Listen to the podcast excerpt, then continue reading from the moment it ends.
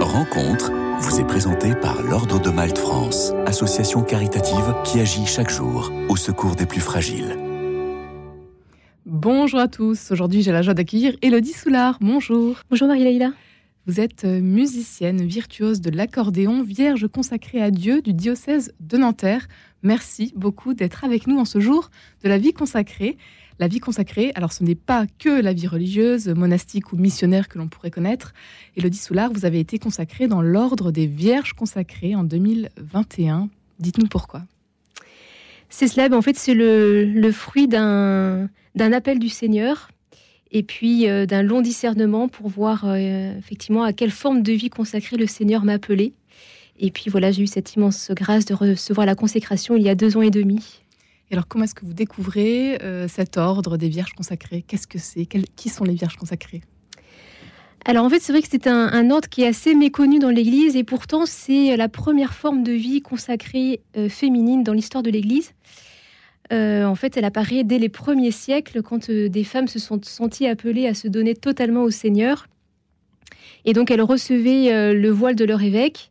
Et puis, comme une femme ne vivait pas seule, elle rentrait dans leur famille, euh, s'adonner à la prière et au service des pauvres et des malades.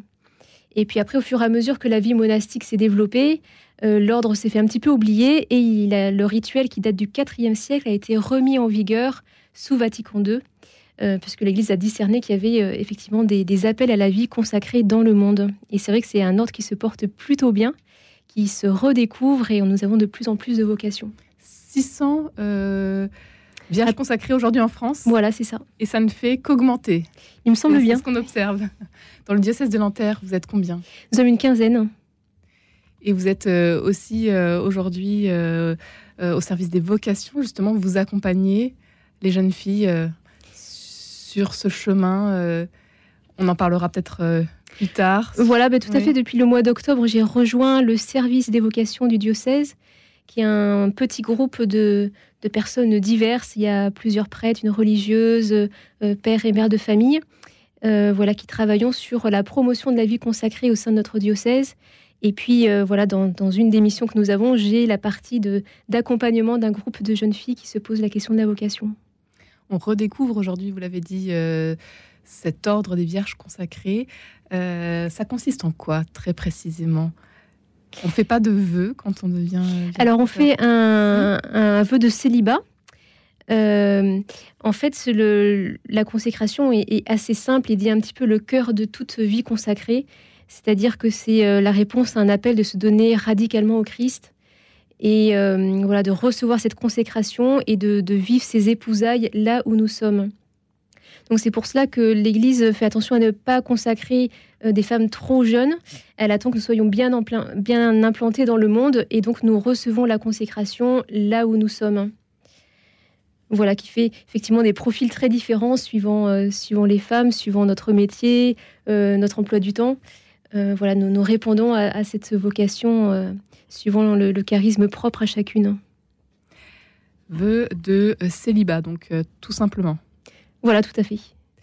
Et vous êtes musicienne Vous arrivez à, concilier votre... Euh, du coup, très facilement. C'est pour ça que vous êtes euh, peut-être euh, dirigée vers cet ordre des Vierges consacrées, puisque vous vivez dans le monde en tant que musicienne et à côté. donc pas à côté. Oui, ensemble. Voilà, c'est ça. C'est vrai que souvent les, gens me disent, voilà, cette vocation te permet de garder la musique. En fait, non, c'est pas tellement ça. C'est que au moment de, la consécration, je me suis donnée tout entière. Et ensuite, le Seigneur a redonné certaines choses, mais de manière différente. Donc, euh, ce métier, finalement, je l'ai offert euh, comme si euh, voilà, j'étais rentrée dans un ordre religieux, par exemple. J'ai vraiment toute ma personne a été offerte, toutes mes activités. Et en fait, j'ai vraiment fait l'expérience que le Seigneur m'a redonné la musique de manière toute nouvelle. Et voilà, toute ma vie a été transformée. voilà, mes relations, voilà, amicales, familiales. Euh, voilà, dans, mon église et puis aussi dans, mon métier. L'appel, il arrive quand, très précisément Si euh, vous pouvez nous raconter votre parcours, Elodie Solar Oui, alors, je dirais que l'appel, il est finalement assez lié à la musique, puisque en fait, euh, tout est parti un petit peu de là. La musique a toujours fait partie de votre vie. À trois ans, vous voulez déjà faire de l'accordéon. C'est ça, j'ai eu, un... eu un coup de cœur. J'ai eu un coup de cœur pour cet instrument. qui, est très original, mais voilà, j'y peux rien, ça s'est passé comme ça. Et j'ai demandé à mes parents de, jouer de l'accordéon très jeune, j'ai demandé ça tous les jours. Et j'ai commencé à 5 ans et demi. C'est vrai que tout de suite, je me souviens que dès que j'ai eu l'instrument sur les genoux, j'ai vraiment eu l'intuition profonde que j'allais plus le lâcher et que j'allais en faire mon métier et que je, voulais que ce soit toute ma vie.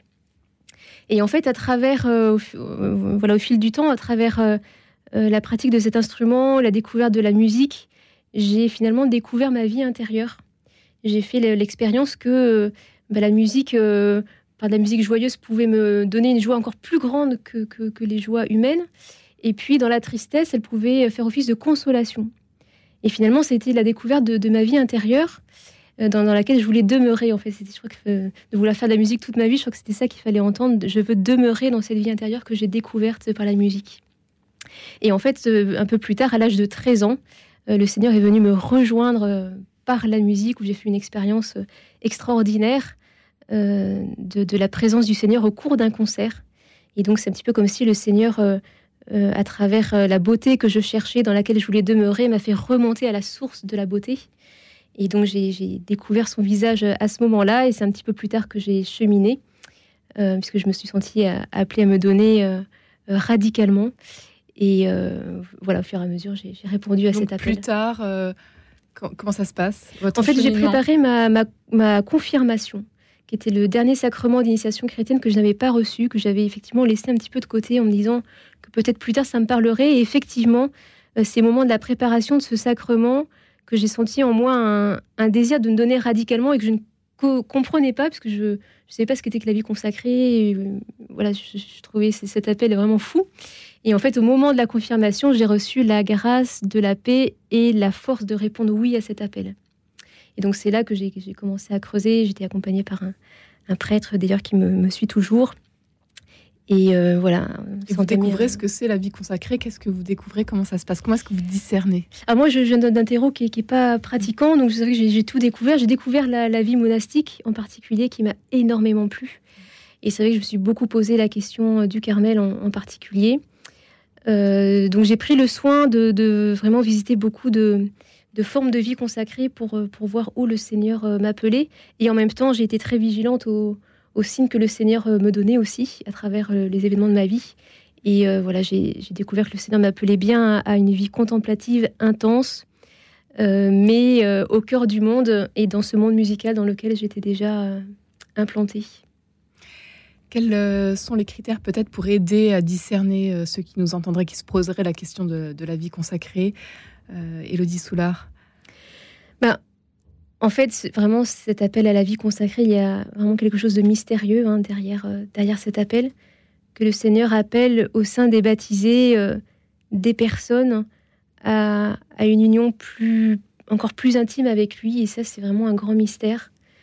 Euh, donc, il faut vraiment prendre soin de, de, cet appel du fond du cœur et, le garder profondément dans, déjà dans, le secret de son cœur et, dans ce cœur à cœur avec le Seigneur. Et puis ensuite, quand vraiment c'est cet appel euh, voilà, commence à, travailler, je pense qu'il faut en parler.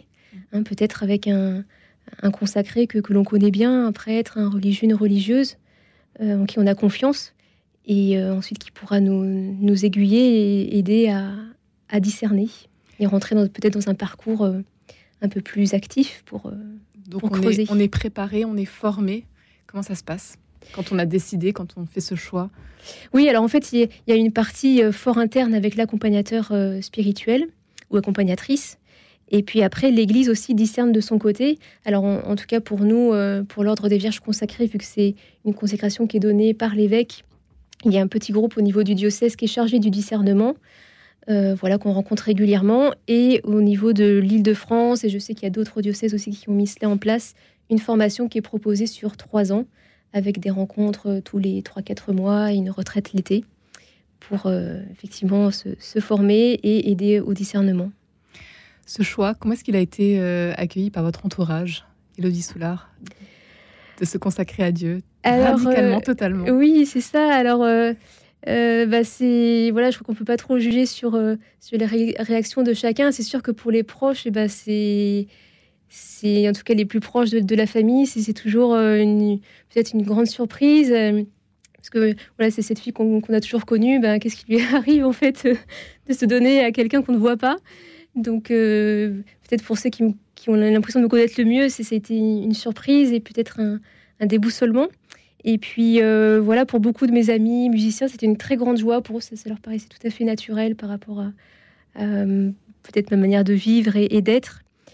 Et euh, voilà, je crois qu'il faut laisser la, liberté à chacun. En tout cas, c'est sûr que c'est d'annoncer cela, c'est toujours, euh, ça force forcément au, au, cheminement de chacun. C'est vrai que se donner radicalement, on est obligé un petit peu de se, positionner par rapport à notre foi l'ordre euh, des Vierges consacrées euh, qui euh, connaît un renouveau, vous l'avez dit, une vitalité plutôt étonnante. Mais vous y travaillez donc en tant que membre du service d'évocation Élodie Solar pour le diocèse de Nanterre. On va évoquer quand même avant de terminer votre actualité musicale, de nombreux concerts qui sont en prévision. Vous êtes un peu partout en France, même à l'étranger. Voilà, tout à fait, avec des, des formations un petit peu différentes. Donc le prochain concert sera euh, le 18 février à Coulonges-les-Nevers, où je joue en trio avec euh, une mezzo-soprano et violoncelle. Nous avons un programme autour des fables de La Fontaine. Euh, ensuite, le 25 février à Saint-Pierre-Laval, dans la Loire, avec Amanda Fabier, qui est une merveilleuse violoniste. Et puis le 3 mars, au musical de Gadagne, près d'Avignon, avec Raphaël Pitou, violoncelliste, avec lequel nous avons déjà visité Radio Notre-Dame il y a bien longtemps. Et on termine avec un extrait de l'allemande de la deuxième suite anglaise de Bach pour clavier que vous avez adapté donc pour euh, l'accordéon. Un grand merci Elodie Soulard d'avoir été avec nous aujourd'hui. Merci et bonne fête à, tout, à vous et à tous les auditeurs. Évidemment.